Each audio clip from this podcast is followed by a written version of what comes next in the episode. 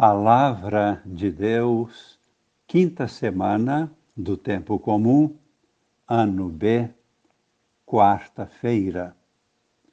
Amigos e irmãos, participantes da vida nova em Cristo, com Maria em oração. A liturgia de hoje, na primeira leitura, nos apresenta no livro do Gênesis o capítulo 2, versículos de 4 a 9 e também de 15 a 17. Esta é uma segunda versão descrevendo a criação do homem e a criação do paraíso. Na realidade, é uma versão de acordo com uma tradição até mais antiga do que a primeira versão no primeiro capítulo do Gênesis. Nesta tradição, Deus é apresentado como um hábil oleiro. Por isso, vai fazer o homem formando do barro esta profissão é antiga na Mesopotâmia. É claro que permanece a inspiração divina, ela conduz tudo, também através desta versão. Aliás, uma belíssima forma cheia de simbolismo Vemos então, a partir do versículo 4, o seguinte: No dia em que o Senhor fez a terra e o céu, ainda não havia nenhum arbusto no campo sobre a terra, mas uma fonte brotava da terra então o Senhor Deus formou o homem do pó da terra, soprou-lhe nas narinas o sopro da vida, e o homem tornou-se um ser vivente. Que revelação maravilhosa de Deus. Depois virá a descrição da criação da mulher, a partir da costela de Adão, simbolizando que ambos têm a mesma dignidade. São carne da mesma carne e ossos dos mesmos ossos. Toda a origem está em Deus. Ele é o Senhor da vida. Esta origem está representada na respiração de Deus, o sopro de Deus, o sopro da vida.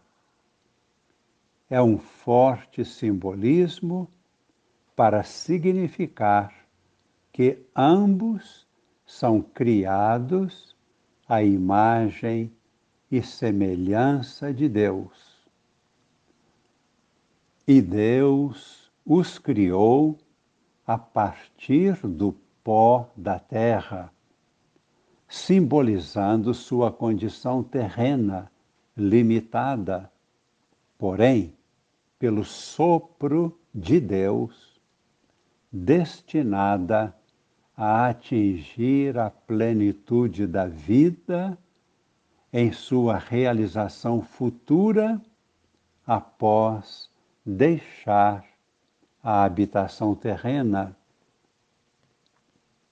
Segue então a descrição do paraíso em detalhes, culminando na seguinte afirmação, versículo 9: E o Senhor Deus fez brotar da terra toda sorte de árvores de aspecto atraente, e a árvore da vida no meio do jardim e a árvore do conhecimento do bem e do mal. Haverá uma proibição de comer da árvore do conhecimento do bem e do mal.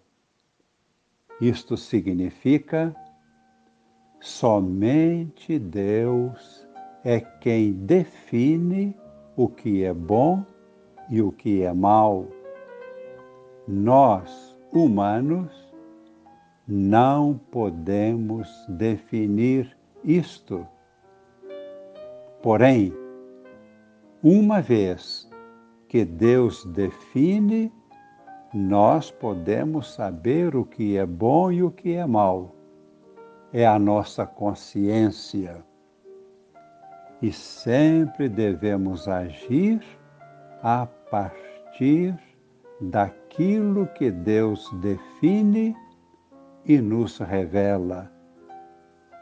Devemos obediência absoluta a Deus.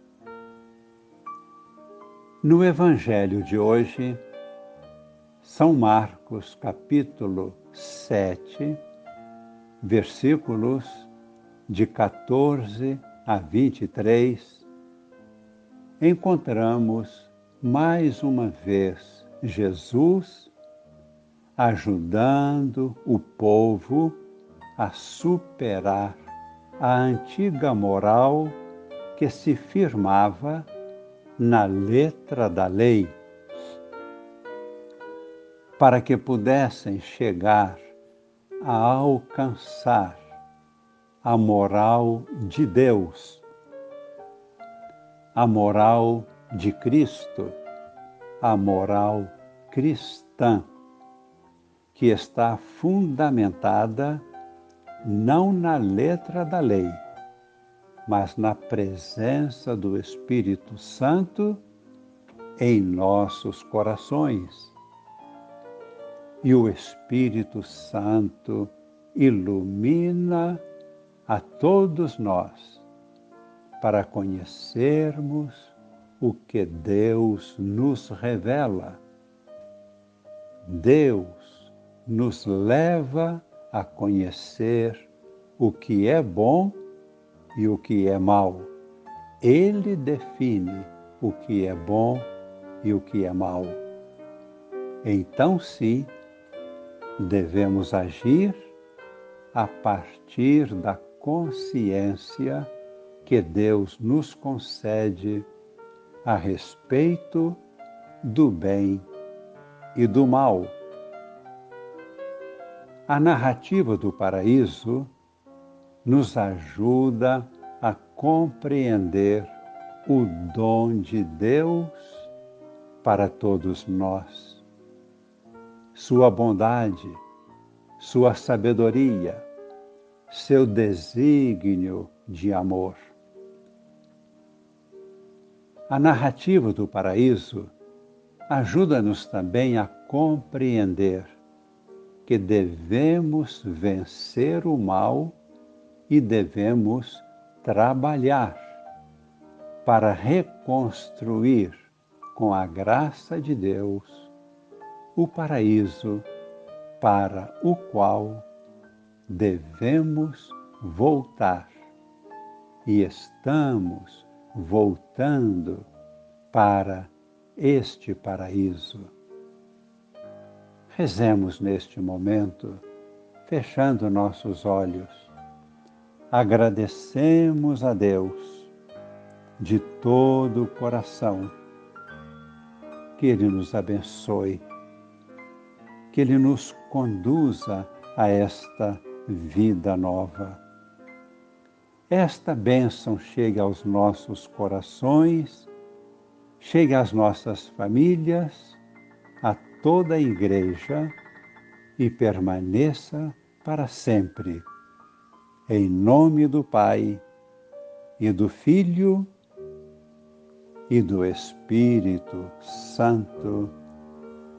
Amém.